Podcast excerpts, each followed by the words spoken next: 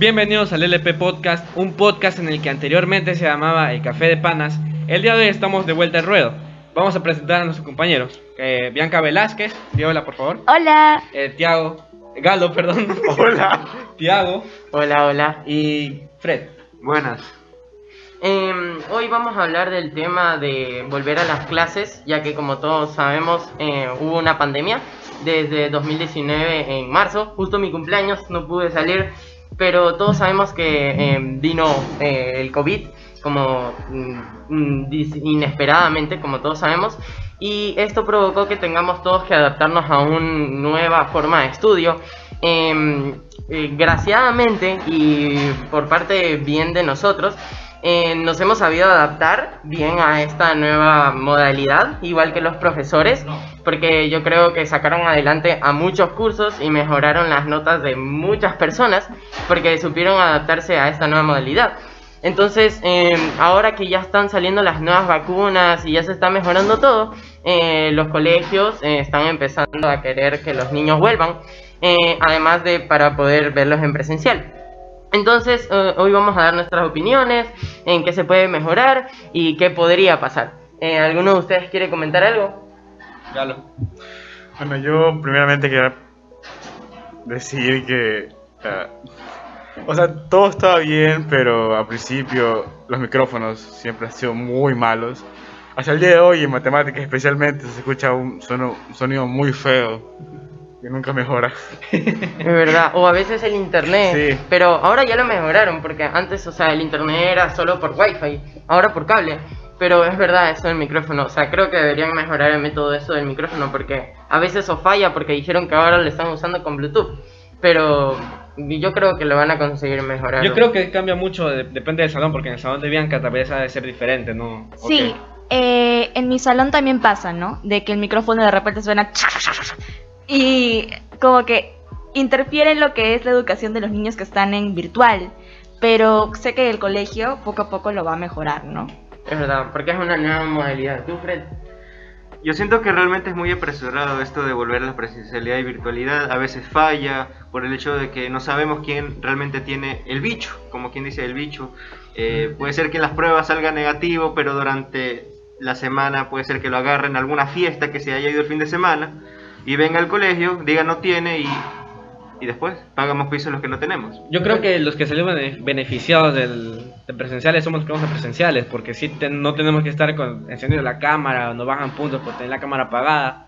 Y es muy chévere, la verdad. Yo, yo que estoy viendo presenciales es, es mejor que en, en línea, ya, ya extrañaba esto. Una pregunta para ti, Carlos. Tú que vas a presencial, lo del pasaporte de información o algo así, que tienen que llevar una información de dónde estuvieron, con quién estuvieron. No, no es así, nombre. solo eh, tienes que firmar para saber si tienes algún síntoma. Si Ajá. tienes tos, tienes fiebre o algo así, no vas. Pero, y, o sea, ¿y tu familia? No tiene que llenar nada. No, solo yo. O sea, tú vas, eh, presentas... Ese, ese papelito representa a mi familia y a mí. Porque lo firman a ellos. mí. Sí, mi papá o mi mamá lo tiene que firmar, mi representante legal lo tiene que firmar. Y ahí ya te dejan pasar. Sí, me dejan pasar. Si ven que tengo algún síntoma y nada, pues Y me quedo. Otra pregunta que se me había ocurrido era, para ir al baño, solo pides y van de uno en uno, no pueden ir de entre Sí, todos. solo, solo puedes entrar uno al baño. O sea, el baño de arriba, ¿viste? que es el más chiquito, solo puedes entrar uno. Y hay una silla afuera para que te sientes. Entonces van por turnos. Sí. Eh, Carlos, yo quería preguntarte algo. Sé que la cantidad de personas que están yendo a la presencialidad son muy pocas en comparación a la cantidad de alumnos que tiene el colegio. ¿Tú qué les dirías a los alumnos que están en virtual y están en duda de volver a presencial? Eh, depende, si se aburrieron en su casa, pues vayan al colegio, pero tienen que tener mucho cuidado de, de cuidarse, porque si sales todos los fines de semana, obviamente te vas a enfermar. Claro. Eh, el tema de las tareas, si ya estás acostumbrado Sí. en línea y copiar y hacer tareas así, pues te va a ir mal. No, Mm. no, no es para todos.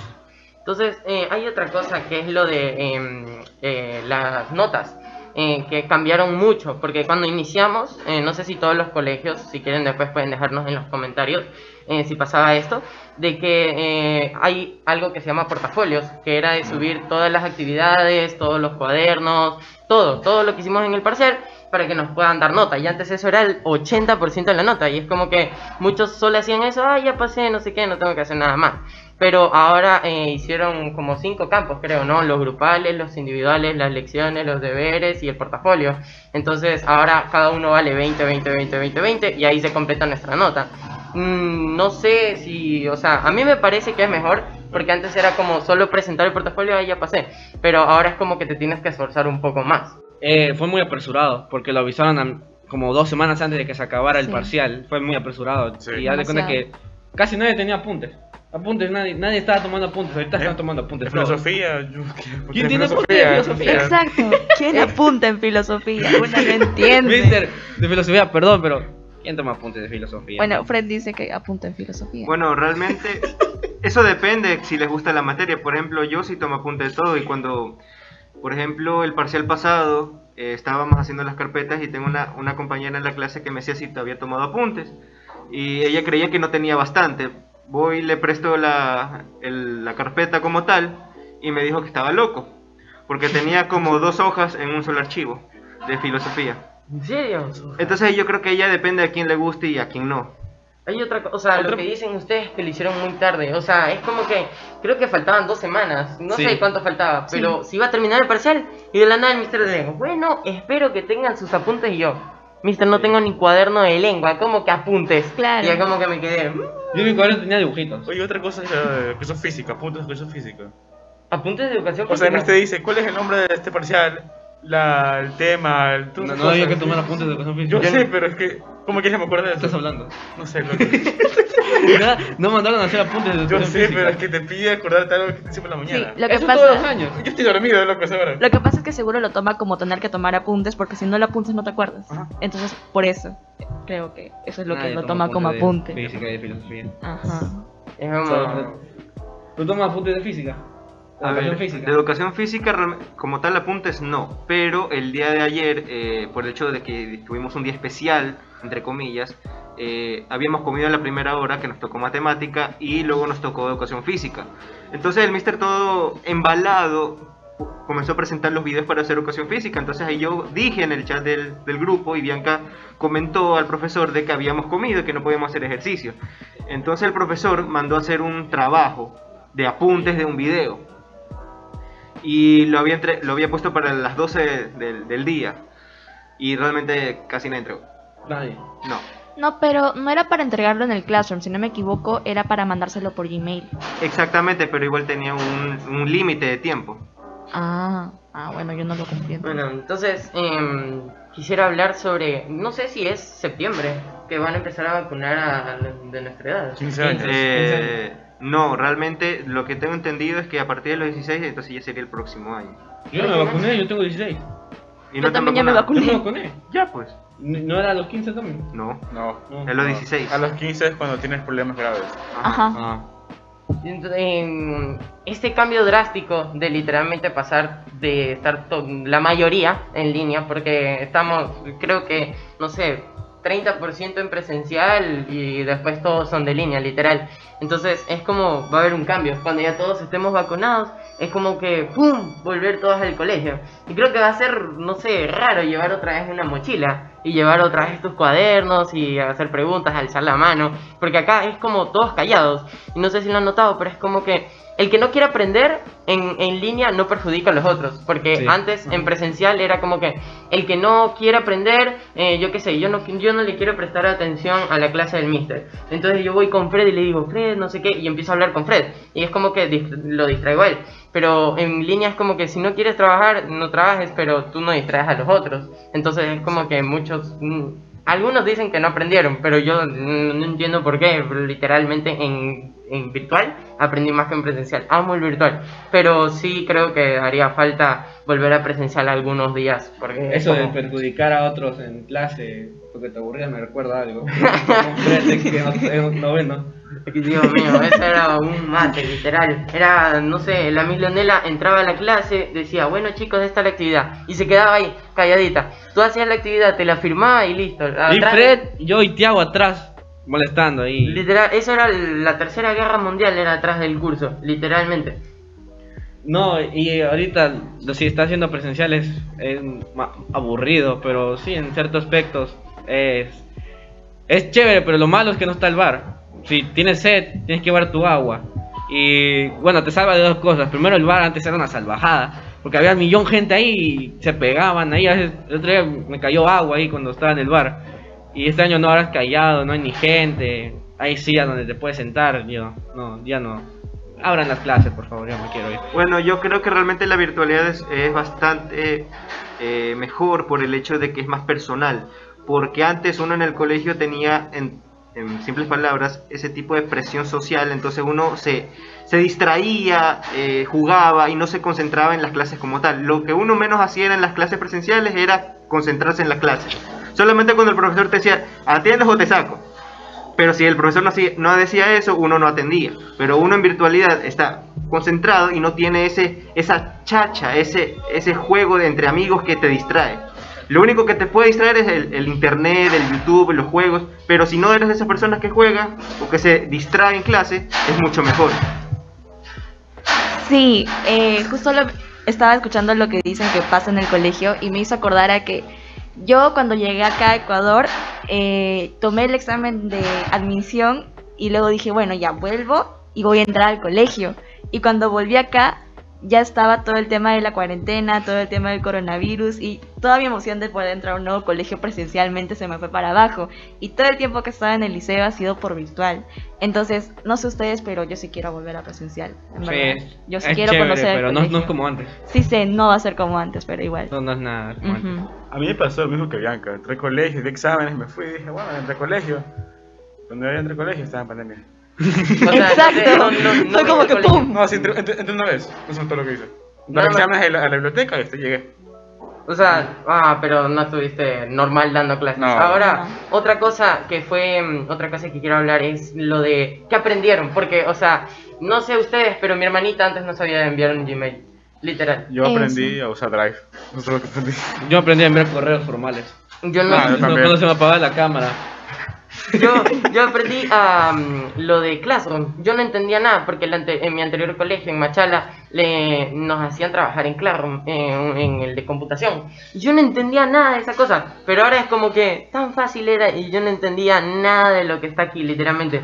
Y lo que más me gusta, eh, aparte de lo que ya dije de que se adaptaron, que se adaptaron con esas aplicaciones en línea que hay, lo del Quizzes, lo del Padlet, lo de poder hacer tu propia pizarra, con el. Mister de matemática. Eh, Clever, em, Clever prendía su cámara y nos enseñaba la pizarra, pero el Mr. Danilo al principio del año, no sé ustedes, pero nos hacían una pizarra virtual. Eran Paint. Sí, en Paint, Sí. por eso. O, o si no, había otra, no, no me acuerdo del nombre, pero ahí hacían su pizarra virtual y dibujaba y todo eso. ¿Tú qué aprendiste? Fred? Bueno, eh, yo realmente como tal solo había eh, aprendido a usar el Gmail antes de la de esto de virtualidad. Pero a medida que pasó el tiempo eh, fui aprendiendo sobre Meet. Nunca, nunca supe la existencia de Meet, siendo que es una aplicación que ya está instalada cuando ya tienes Chrome. Eh, Pero la aprendí a usar. Antes eh, la Miss Chiriboga en noveno a veces hacía esas reuniones en Zoom. Yo me perdía en mi teléfono, yo no sabía usarlo, pero ya después, con esto de las reuniones que dan aparte del- de la clase, ya entendí cómo usarlo. El Classroom, entendí la existencia del Classroom, porque así mismo está instalado con Meet. Eh, los Gmail aprendí a usar mejor el Gmail, el Drive, como dice Galo. O sea, es una, una barbaridad de, de aplicaciones que uno antes ni sabía de la existencia, pero gracias a la virtualidad uno aprendió, entendió y bueno, ahora nos va mejor con eso, digo yo. Sí, yo, yo usaba las herramientas que hemos estado usando este año y el año pasado. Ya las usaba en mi anterior colegio, pero por ejemplo el Meet fue algo completamente nuevo, ¿no? Y era difícil. Pero lo que sí me he dado cuenta es la capacidad de la sociedad de poder adaptarse. O sea, uno nunca se, se habría imaginado de que una pandemia iba a venir. Tipo, a nadie se le pasaba por la cabeza. Y ver todo el mundo completamente cambiado, todo virtual, todo así en línea, como que me sorprende, ¿no? Porque uno cuatro años atrás no se lo hubiera imaginado, así que sí. Fue todo un golpe porque era como que lo veíamos, ah, es una enfermedad en China. No se acuerdan, no sé si se acuerdan al principio, pero es como que, ah, no va a llegar acá. Y después pasaron como dos meses y era, uh, cuarentena, estamos Sí. todos encerrados, literalmente todos en familia. Y eso era lo que otra cosa que quería hablar de la familia. O sea, a- después de todo lo malo, todo lo bueno que hayamos aprendido en virtual, yo creo que eso es lo más importante, que estuvimos todos en familia, todos ahí en su casa. Eh, algunos lamentablemente, perdón si están escuchando esto y sufrieron algún altercance o con algún familiar, pero eso creo que es lo mejor que ha pasado con este virtual, que hemos estado todos en familia. No, yo creo que nosotros somos muy privilegiados en cierto aspecto porque nosotros tuvimos internet, tuvimos luz, tuvimos de todo en la casa, tuvimos hasta comida, hasta Claro. comida, Sí. algunos de más, otros de menos, pero había comida. Sí. Eh, en cierto aspecto hay, hay gente que lo ve como sufrimiento. En mi caso no puedo decir que no, porque no lo disfruté, pero tampoco lo, lo sufrí. Eh, hubo como una especie de evolución en, Sí. la, en la familia, hubo una especie de evolución. Mi familia se modernizó. Mi familia antes no era como era ahora, antes mi familia no sabía usar el teléfono. Claro. Entonces ahora es como, ok, ya, pásame esto por el, por el Gmail. Ahora mi mamá me pasa el correo. Mi mamá ya sabe enviar correos, ya sabe usar el Drive, ya está usa TikTok. TikTok le enseñó a mi mamá a usar TikTok. Entonces creo que en cierto aspecto fue bueno para, el- para nosotros. Y los maestros, la manera en la que de la nada evolucionaron de un momento a otro, de dejar de usar el, papel, el típico papel a usar Word Ajá. y hacer documentos compartidos. Sí. Y ya. Sí, sí. Lo único que nos limita es el, el dispositivo que usamos nosotros. Claro. El- a veces la computadora se puede poner lenta por el Meet, pero eso es lo de menos. Ajá. Estamos aprendiendo. Sí, justo mencionaste la palabra ser privilegiados y sí, lo que pasa es que hay personas que la han pasado mal porque por la cuarentena han perdido trabajo, ya no tienen ingresos y no han podido tener lo que nosotros tenemos, así que creo que es bastante importante recalcar que hay que estar siempre agradecidos de que no ha sido tan malo y de que seguimos acá, seguimos con vida, seguimos con salud, nuestra familia está bien, tenemos comida, tenemos cómo recibir educación, tenemos todo, así que creo que hay que estar agradecidos. Sí. Con- conectando con eso que dijiste, lo de ah, privilegiados, eh, creo lo de mm, la tecnología. O sea, tú dijiste la evolución y, o sea, para mí yo creo que el virtual va a ser el futuro de la enseñanza. Yo creo que en unos años eh, va- tú vas a poder escoger si quieres o ir presencial o estar en tu casa recibiendo clases. Y es como, no sé, pero no tienes que depender de tu mamá, "Ah, mamá, llévame al colegio cuando ya seas más grande, no sé, eh, ir tú solito caminando. Pero es como ya solo te levantas, te bañas, eh, te cambias, bajas y prendes tu computadora y estás con tu profesor dando tus clases. Pero yo creo que literalmente eso va a ser el futuro de, nuestro, de nuestra enseñanza. Sí. Bueno. No, habla. Bueno, eh, realmente otra dificultad que yo veía que el mayor problema que tenía la gente era de que ellos estaban esperando que les llevaran una caja de comida a, los hogares. Y la mayor dificultad de comida que nosotros recibimos era de que nuestros padres se tenían que levantar muy temprano a ir al supermercado. En mi ejemplo, eh, mis papás se iban muy temprano a hacer la fila y si llegaban muy tarde no llegaban nunca a la casa. Entonces ellos iban, compraban y llegaban y era un baño de alcohol. Entonces eso fue lo más difícil, entre comillas, que tuvimos nosotros. Respecto a la tecnología, eh, yo veía en las noticias de que realmente eh, habían profesores que se ofrecían a ir personalmente a la casa con esto del distanciamiento y todo, y al principio de la pandemia ya era muy difícil. Profesores que perdieron los empleos por este mismo, esta misma razón, los colegios que no tenían el presupuesto necesario para implementar eh, las computadoras, el internet, porque realmente fue eh, bastante impactante al principio. Ya con el tiempo fueron aflojando eh, internet, fueron dando tablets para los niños para que puedan ir a las clases. Y ya después uno, bueno, acá uno desde el principio, desde que empezó en mayo, el 5 de mayo del año pasado, eh, nos ha ido bastante bien y, y ahora con esta presencial- presencialidad y virtualidad, bueno, creo que estamos bastante estables. Yo tengo una pregunta. Aquí, ¿quiénes tienen planeado ir al presencial? Aparte. Yo, yo quiero ir, o sea, ya me acostumbré totalmente al online, pero me interesa el presencial porque es lo mismo, ya me cansé del online.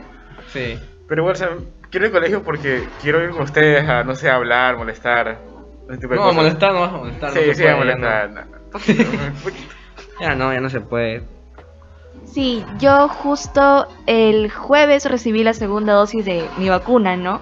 Y lo que estábamos esperando era que mis papás puedan recibir también la segunda dosis, que creo que es el siguiente mes, y que mi hermano al menos tenga la primera dosis y así estar mucho más seguros y yo puedo ir al colegio y mi hermano también, ¿no? Sí. Así que estamos esperando esa ese escudo protector para que no nos pase nada. Es como ya estar estables en toda la familia y todos los términos de todo protección. Para que si uno se va al colegio y vuelve a la casa, no poder contagiar a la familia y que no pase nada.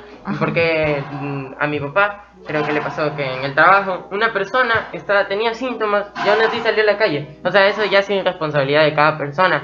Porque, no sé, estás en- eh, sientes que te duele la garganta, no sé, estás estornudando, entonces tú no vas a ir al colegio o al trabajo, depende de lo que tengas que hacer. Pero es como que salió, no le importó y a mi papá lo tuve que estar alber- alber- a- albergando en mi cuarto una semana para- y yo durmiendo en un colchón inflable y mi papá hasta para que vea si tiene COVID o no. Bueno, eso me dolía la espalda durísimo. No, yo creo que lo, lo difícil aquí es de que uno se cuida mucho, todo el tiempo se está cuidando y luego, te voy a dar un ejemplo, cuando me fui de viaje a ver a mi familia a otro país, eh, yo siempre me cuidaba, aquí en Ecuador, viajé, me descuidé un poco y me enfermé. Y es horrible estar así, porque no- a mí no me dio fuerte, a mi mamá le dio fuerte el COVID. Pero el cuidarme tanto aquí y luego ir a otro lugar para hacer un descuido y regarla, todo es horrible. Entonces hay que estar cuidándose mucho, sí. Eh, bueno, yo creo que realmente esto de presencialidad y virtualidad por el momento como es eh, opcional, no mucha gente va a querer ir por el hecho de que tiene eh, probabilidades o tiene miedo a infectarse. Pero creo que ya en medida de septiembre hasta el próximo año, cuando ya la gente esté vacunada, eh, ya va a ser obligatorio y ya por ende ya todo el mundo tendrá que ir ya. Eso sí, con la mascarilla por algún caso de alguna variante y etcétera. Eh, bueno, quería eh, decir que en los comentarios pueden dejar de si quieren regresar o no a presencialidad o virtualidad. Le doy paso a la persona. Yo me acuerdo que, a ver, lo que dice Carlos es verdad. Que te puedes cuidar mucho, demasiado, pero lo puedes regar. Por ejemplo, tengo unos vecinos míos que se cuidan demasiado, así demasiado. Te ven y te regan todo, la- todo alcohol. Y me acuerdo que ellos se cuidaron tan demasiado que, que se, se, se infectaron. ¿Se infectaron? Sí. Ellos están en la- todo el día en la casa metidos, no salen para nada, pero se infectaron. Sea, yo, yo he conocido casos de gente, de ancianos, de que se han pasado todo el año encerrados Y ya se aburrieron y querían a- a ir a- salir a tomar algo y regresan y ya están ya se mueren por eso. Entonces es feo. Y mm, otra cosa es lo de que, como dijo Fred, es opcional. Pero, o sea, yo creo que nuestro colegio está muy preparado por el liceo. eh, tiene una muy buena infraestructura, tiene sus buenos eh, hábitos y qué poder hacer. Eh, por ejemplo, dijeron que si uno se enfermaba, hicieron lo de las burbujas. Sí. De que se separaban y, o sea, tú no te puedes juntar con otro curso. Es solo, tú te juntas con tu curso y ya no se te separas. Porque si uno se enferma, solo aíslan a ese curso y los otros siguen, si- o sea, siguen en las clases normales y todo. Entonces yo creo que es un muy buen método por parte del liceo, nuestro colegio, y, o sea, estamos preparados. Ahí, eh, si pueden, denle un like eh, si creen que podamos volver este año a nuestro colegio, eh, cuando ya, ya estemos todos vacunados claramente, y apoyen ahí en los comentarios diciendo si ustedes van a volver o no. Yo me acuerdo que hace nueve meses, esto voy a hacer un espacio, hace nueve meses alguien en, en los comentarios, que es hermano de alguien de aquí, me escribió y me puso, Eduardo, mándame un saludo.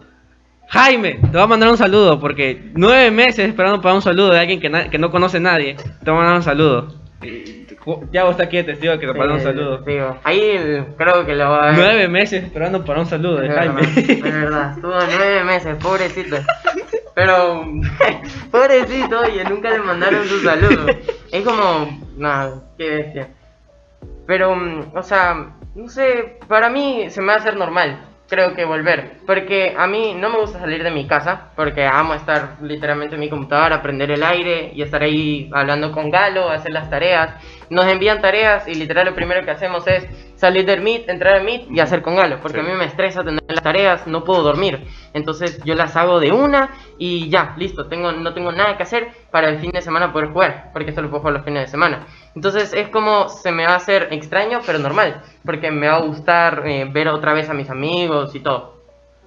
Bueno, yo quiero ver un saludo para Fío, al Prezi.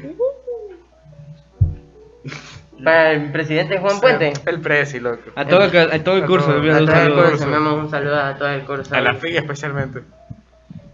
Eh, bueno, yo quería dar un espacio publicitario. Quería ver si ustedes nos pueden seguir en nuestras redes sociales como arroba Lpodcast y en YouTube claramente como Lpodcast. Bueno, esto sería todo por hoy. Espero que les haya gustado. Eh, perdón por los nueve meses de espera, Jaime. Ahí está tu capítulo, está dedicado para ti. Eh, bueno, eso es todo. ¿Quieres despedir? Em, básicamente que primero que se cuiden mucho si van a salir, que se pongan la mascarilla. Espero que les haya gustado esta primera edición y primer capítulo. Eh, acuérdense seguirnos en nuestra cuenta de Instagram que le estaremos dejando en la descripción y por aquí en pantalla al final del video. En nuestra cuenta de YouTube, eh, suscríbanse, Ahí, ahí. activen la campanita. Aquí arriba. Ajá, está aquí arriba la, eh, la notificación. Pero eh, suscríbanse, pongan la campanita para que les avisen cuando tengamos un nuevo video. Ahora sí, Todo eso es todo. Chao. chao. Muchas gracias. Gracias. Saludos a todo primero C. Chao.